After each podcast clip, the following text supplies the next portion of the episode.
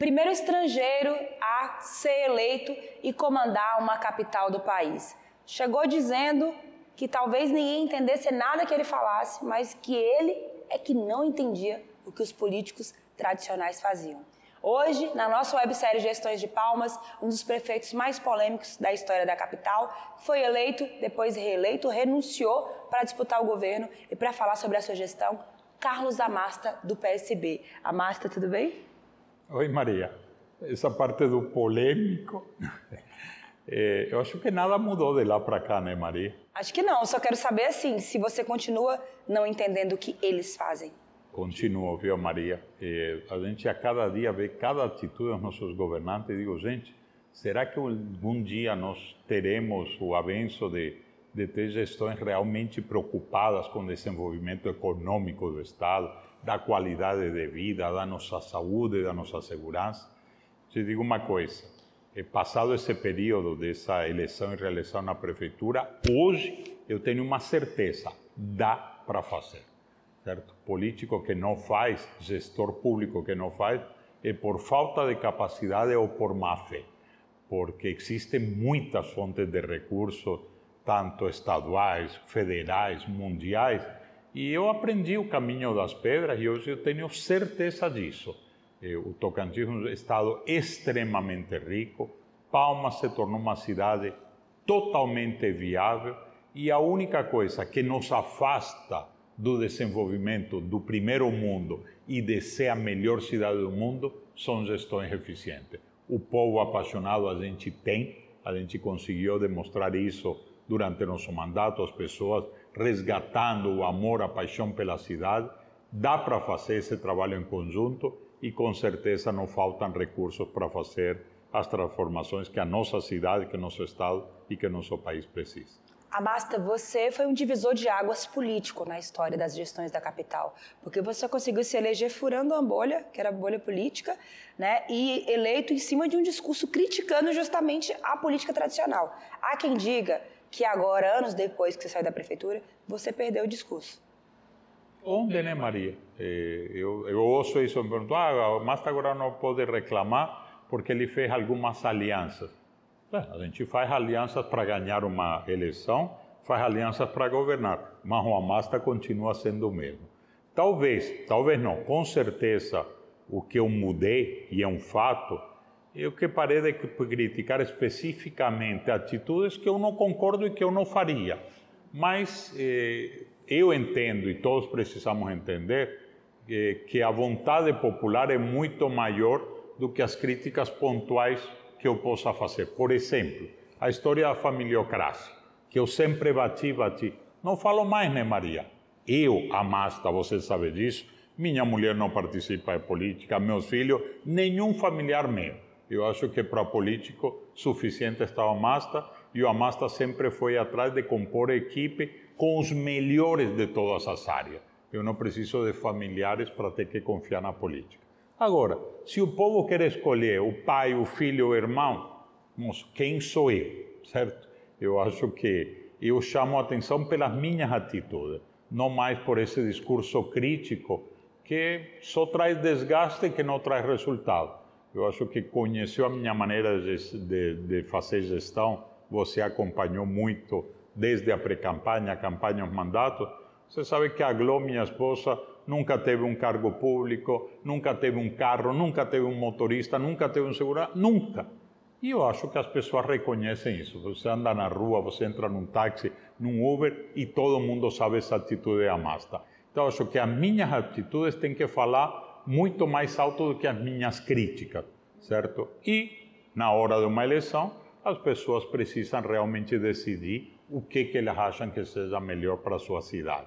Mas é um fato, né? É duro. É, também as pessoas confundem o discurso. Ah, o Amasta fala mal dos políticos. Não, eu orgulhosamente sou político e político é a profissão mais nobre e mais maravilhosa. Sempre defendi isso. Médico importante, arquiteto importante, advogado importante, professor é super importante, jornalista importante, mas a mais importante de todas as profissões é a do político, porque ele tem nas suas mãos o poder de eh, incidir no destino das pessoas. Então, nunca falei mal da política nem dos políticos. Falo mal da maneira de muitos fazer política e o Tocantins continua sendo um exemplo, um mau exemplo para o Brasil de como fazer uma política que só traz atraso, que não traz desenvolvimento, que não traz bem-estar.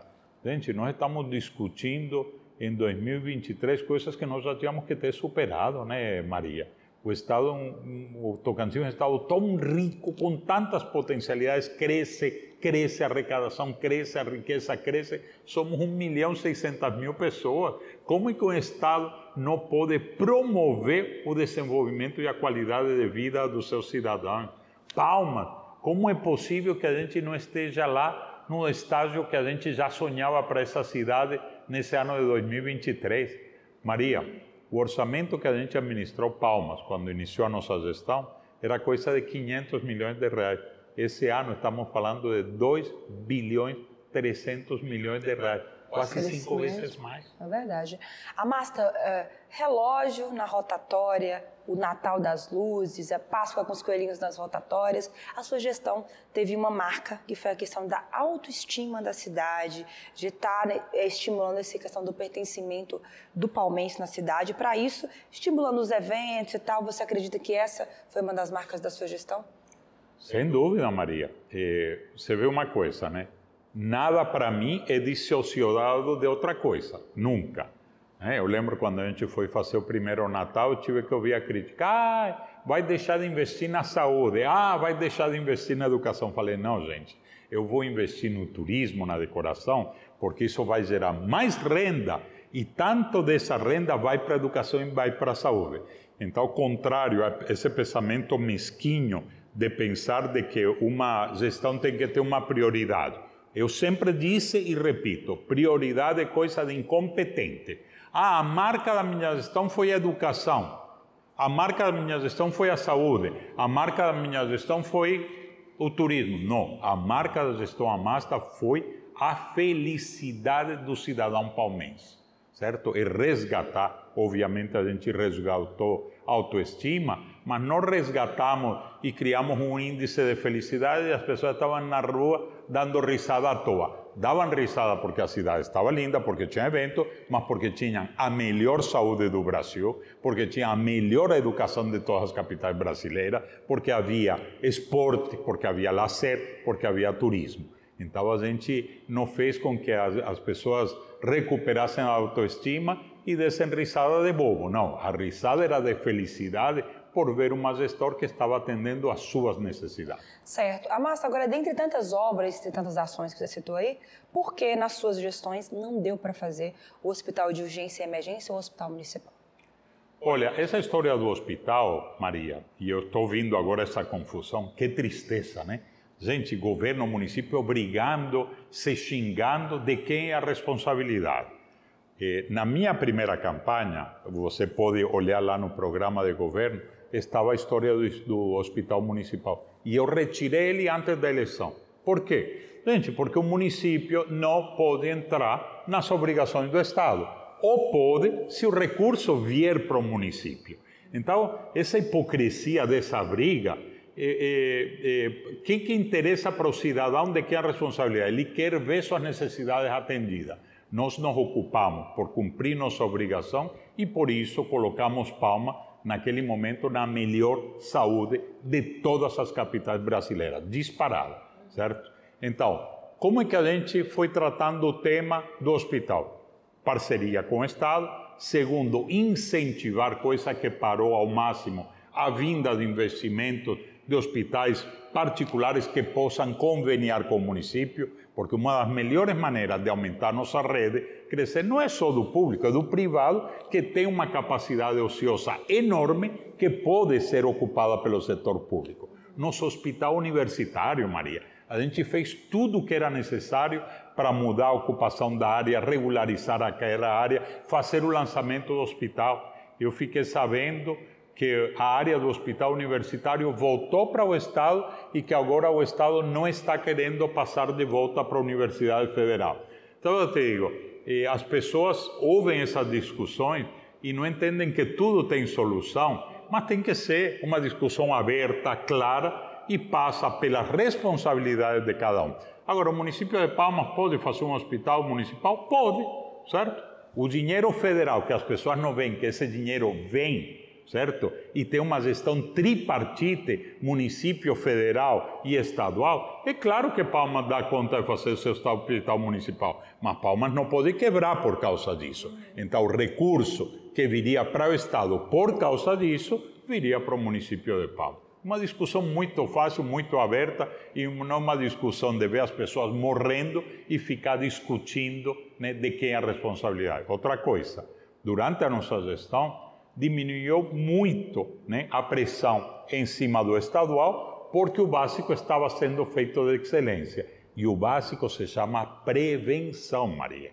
Prevenção. Coisa que não, não está acontecendo mais e que, obviamente, leva muita mais pessoas a procurar os serviços públicos de saúde. Amasta, nos anos que você governou, qual foi a área ou qual foi o acontecimento que você mais teve dificuldade de lidar? Que você falou assim, essa essa aqui tá difícil. O que mais desafiou a sua, a sua gestão em Palmas?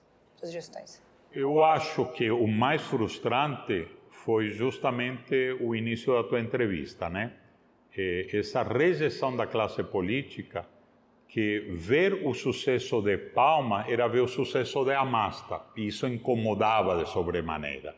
Então a gente teve um trabalho contra muito forte de bancada federal, estadual do próprio governo e a gente viveu coisas tristes, né, Maria? Eh, o nosso BRT, certo? Ainda tem gente que acha que Palmas não merecia um BRT e eu vi de políticos experientes não vão deixar esse Amasta fazer esse BRT porque nunca mais perde uma eleição. Olha o que nós hoje estamos vivendo. Nesses dias eu estava lembrando uma visita quando a gente levou os nossos professores para a Dinamarca, né, mostrar em Copenhague, uma capital que tem 400 mil habitantes e tem seis multimodais de transporte, né?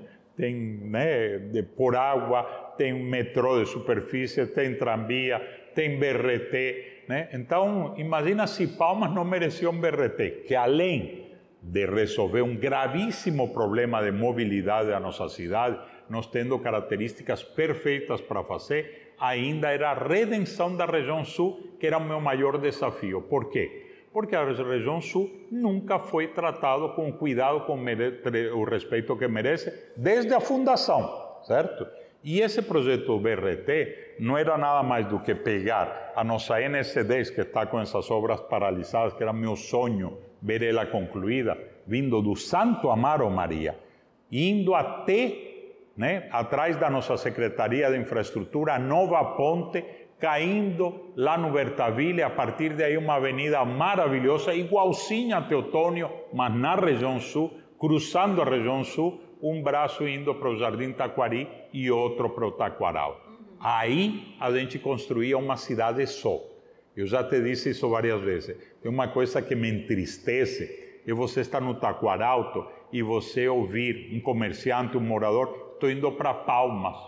Tá? É uma coisa muito recorrente, estou indo para Palmas. Como estou indo para Palmas? Claro, se ele para vir para o centro da cidade, tem que vir por uma rodovia. O cara tem que colocar a vida em risco e entrar na TO para vir para o centro da cidade. Qual outra opção que ele tem?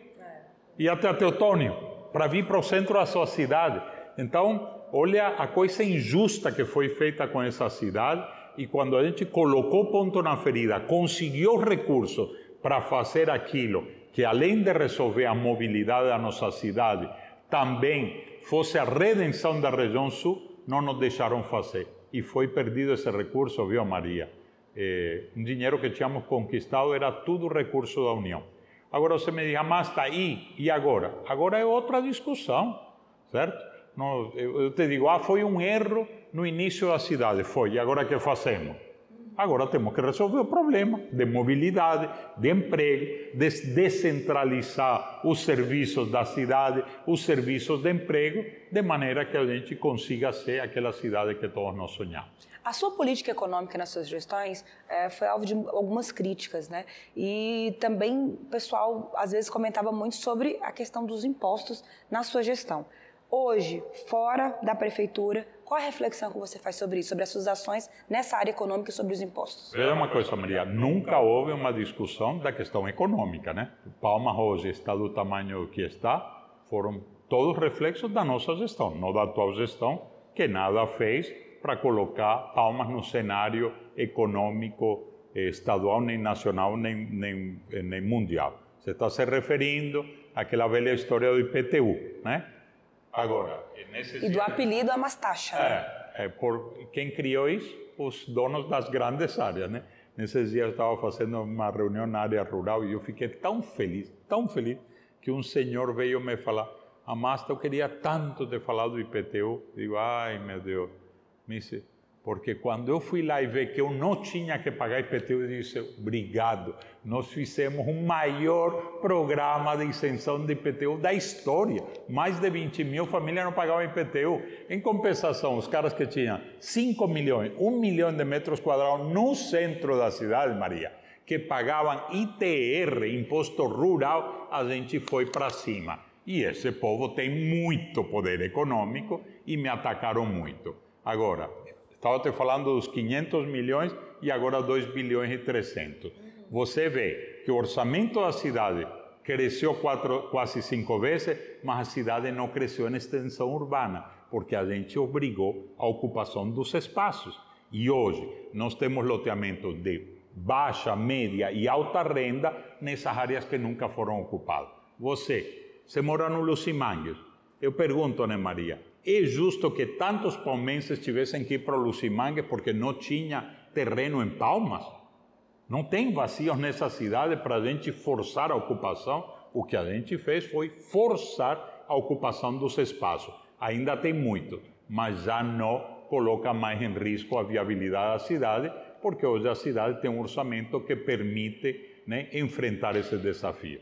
E aí eu te falava do momento atual do, do passado dá para hoje você falar de Lucimanga sem fazer uma discussão séria de que aquilo tem que virar um município, porque aquilo daqui a 10 anos será o terceiro maior aglomerado urbano do Tocantins, com certeza. Só vai ser Palmas, Araguaína e vai passar em população Gurupi. Então tem que ser tratado com seriedade. 20 anos atrás, aquilo poderia ter sido evitado se alguém tivesse tido a coragem do Amasta né, de obrigar a ocupação das áreas. Nosso povo estava morando em Palma, os palmenses teriam controle da sua cidade, mas hoje é diferente. Hoje o palmense mora longe, nós temos que resolver o problema de mobilidade. O palmense mora no Lucimangue, Lucimangue tem que virar um município para ter sua vida, sua independência e não depender de pau.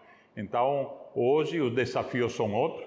Eu acho que a gente, acho não, tenho certeza, o trabalho que fez em Palma redundou muito positivamente para a cidade e apesar de todos os pesares de qualquer gestão, aí está a cidade, né? Aí está a cidade respirando, crescendo, crescendo muito e obviamente se a gente der uma correção de rumo, ela retoma os seus sonhos de grandeza. Palma nasceu para ser grande.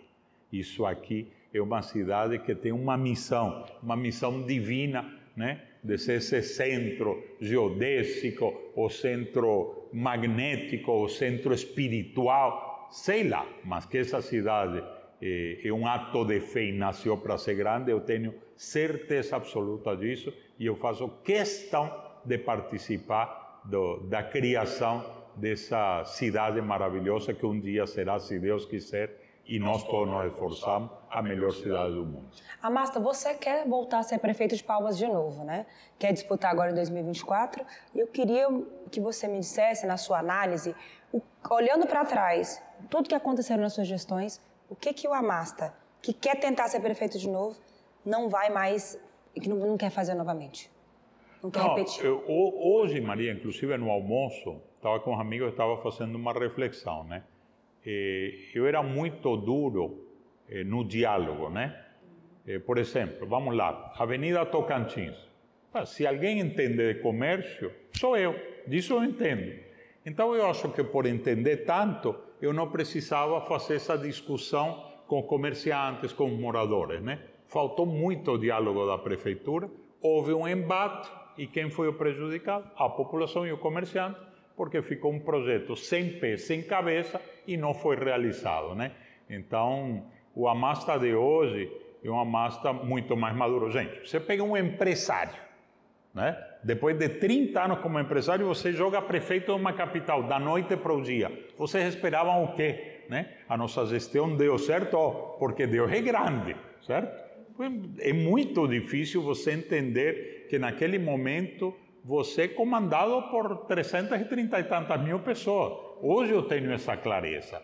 Então, se a gente fosse falar Tocantins, vamos sentar, vamos explicar e vamos chegar a um consenso e fazer alguma coisa. Uma coisa é certa, é a maior e melhor avenida comercial do Tocantins, certo? E tem tudo para se consolidar como um grande motor econômico daquela região.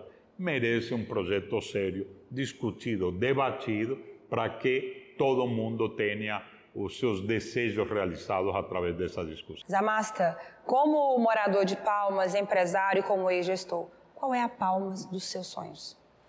Ah, Maria, eu tenho uma paixão absurda por essa cidade, né? Eu daqui não saio nunca, né? Eu amo essa cidade. Eu alguma vez te disse que a única maneira que eu tenho de fazer história é ser parte de Palma. Eu estava te ouvindo você entrevistando seis gestores, né? Nós perdemos o querido Dr. Odir, né? E os outros seis estamos vivos, né? Você tem toda a história dessa cidade. Eu já passei para a história, né? Eu tenho certeza, né? Daqui a 100, 200 anos, estou garantido aí no livro tá de história. Então, para mim, sabe que isso, é, isso é uma coisa que eu herdei do meu pai, né? Meu pai eh, falava duas coisas: faça o que fizer, faça bem feito. E segundo, compromisso com a história. Eu tenho esse compromisso com a história. Eu quero ver essa cidade maravilhosa. Eu quero ver o sorriso na cara de cada palmense. Eu tenho certeza que uma gestão de excelência vai fazer uma cidade de excelência. Nós não temos nada que não possa ser corrigido. Lembra, vou, vou terminar rapidinho, usar teu tempo, com a meu primeiro ato de gestão. Eu peguei um avião com meu dinheiro, ainda não era prefeito, fui para Washington e sentei com o presidente do BID. Naquela época, o Luiz Alberto Moreno, também colombiano. Eu falei, presidente, preciso da sua ajuda. Eu preciso que você inclua no projeto do Palmas da cidade sustentável. E ele me disse, Amasta, fica difícil porque o Brasil tem 5.570 municípios com desafios muito maiores que os de Palma, muito maiores. Eu falei, presidente, você disse tudo. Vocês gastam bilhões de dólares todos os anos para corrigir os cerros de ocupação de 500 anos. Me dê o apoio para minha cidade, que tem vinte e tantos anos, para a gente mostrar para a América Latina, para o mundo, que dá para fazer a coisa correta desde o início. Então, em Palmas não tem nada que não possa ser corrigido. Fazer de Palmas um paraíso depende exclusivamente de nós. Aproveitando, não é, Maria, não sei se vou ter essa oportunidade, mas um beijo para todos os palmenses nesse aniversário. Essa nossa cidade linda, maravilhosa, merece todo o nosso amor, merece toda a nossa paixão, merece todo o nosso empenho. Eu, já digo, tenho três filhos criados, agora em agosto nasce meu sétimo neto, nasce em Palmas, mais um palmense. Eu sou feliz de ver meus filhos, meus netos, usufruir as benesses dessa terra e eu, minha maior ambição, meu maior desejo é ver uma cidade linda, maravilhosa e cidade linda, maravilhosa, onde as pessoas têm um motivo para sorrir. Amasta, eu estava aqui lembrando de uma coisa, antes da gente encerrar, que na sua gestão, o tempo todo, tinha uma questão que todo mundo tava, ficava se perguntando. Será que é? Será que é? Que você fez uma coisa inédita que foi segundo você, mudar para o Taquari só ia sair de lá quando estivesse todo asfaltado. E quando você deixou a prefeitura, o pessoal pegou uma imagem de um caminhão saindo assim, ó, o Amasta está indo embora do Taquari. Hoje, passados anos, conta aqui pra gente com curiosidade. Você morava mesmo no Taquari ou era uma estratégia de marketing? Que coisa, Ana Maria. Você não foi me entrevistar lá, Maria? Te entrevistei eu, já. Eu, eu tenho. Mas eu quero eu saber se você café da manhã. Pergunta para os moradores de lá. Olha o que é a nossa política, né? Gente, eu morei, fui feliz e só saí de lá depois de garantir os recursos da pavimentação e depois de assinar regularização fundiária. Agora, quando volto, Maria, o Taquari era mais lindo. Quando o Amasta era prefeito, não tinha pavimento do que agora. Sabe, eu sonhava, o Taquari é lindo, você chega lá, é a região mais linda de Palmas. Né? Aquilo lá, se fosse um município, estaria entre os 10 maiores municípios do Tocantins. É verdade. Aquilo merece uma política pública de respeito, de resgate dos valores das pessoas.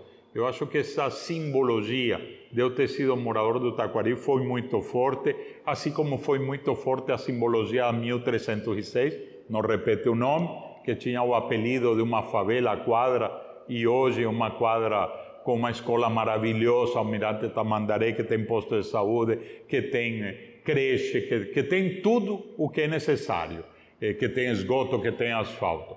Então, eu acredito no exemplo, eu acredito no resgate. Eh, quando a gente entregava uma casa, viu Maria, quero te lembrar disso, qualquer casa, de qualquer programa Minha Casa Minha Vida, a gente fazia tudo. A gente fazia iluminação, o parquinho, tudo, tudo, tudo. Eu sempre disse, eu não entrego uma casa para um palmense na qual a minha família não possa morar. Se você entrevistar a Glo, nunca teve nenhum problema de a gente morar no Jardim Taquari, né? E, e moraria em qualquer setor de Palma, e eu acho que essa de, de levar o exemplo é muito importante. Nós não podemos perder o, o, a cidade para os bandidos, nós não podemos perder para a delinquência, para o destrato, para o descuido. Insisto, se a gente quer uma cidade feliz, nós precisamos cuidar de todos os palmenses. Da Sarne ao Jardim Taquari, da Buritirana ao centro, ao plano diretor, tudo. E é absolutamente possível. Bacana. Obrigada. Aí mais uma entrevista na nossa série, ex-prefeito Carlos Amasteri, que também é pré-candidato aí ao, ao, de novo à Prefeitura de Palmas. Muito obrigada pela sua companhia. Vamos continuar falando sobre a história e o legado dos ex-prefeitos de Palmas aqui na websérie Gestão de, Gestões de Palmas. Obrigada pela sua companhia. Até a próxima. Parabéns, Palmas. Da minha parte, né, Maria? Parabéns, Palma. Parabéns a todos os ex-prefeitos que você está entrevistando. Todos contribuíram positivamente para o desenvolvimento da nossa cidade e eu acho que o sentimento comum é o mesmo, né? A gente quer mais, quer muito mais e Palmas merece esse muito mais. Ok.